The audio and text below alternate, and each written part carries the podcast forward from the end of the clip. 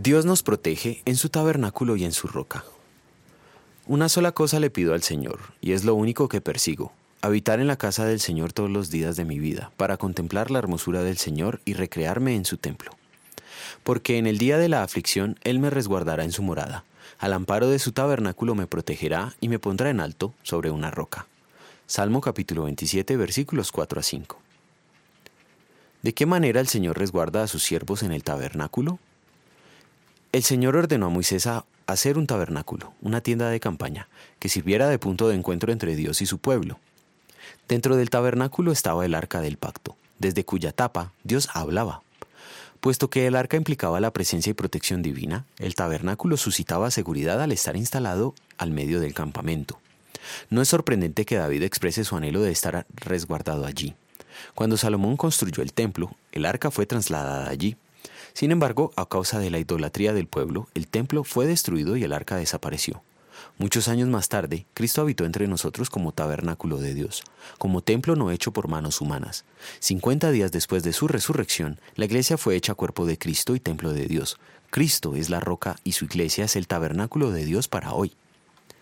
La iglesia es invisible, pues comprende a todos los cristianos de todo lugar y época. Sin embargo, la Iglesia se manifiesta en forma visible allí donde se predica el puro Evangelio, distinguiéndolo correctamente de la ley y donde se administran correctamente los sacramentos del bautismo y la Santa Cena del Señor. Esto significa que se usa la ley para conducir al pecador impenitente hacia Cristo, predicándola en toda su dureza, y que se anuncia el Evangelio en toda su dulzura a los pecadores angustiados por la culpa para consolarlos.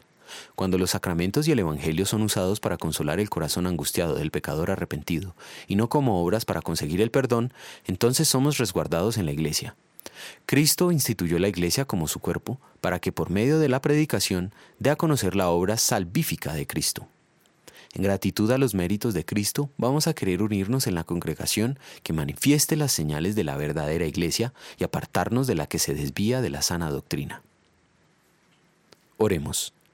Señor, confieso que por mi propia razón o elección no puedo creer en Cristo, mi Señor, ni acercarme a Él, sino que el Espíritu Santo me ha llamado mediante el Evangelio, me ha iluminado con sus dones, me ha santificado y guardado en la fe verdadera. De la misma manera llama, congrega, ilumina y santifica a toda la iglesia cristiana en la tierra, y en Jesucristo la conserva en la verdadera fe. Gracias te doy por ello, pues mi salvación no depende de mí, sino de ti. Amén.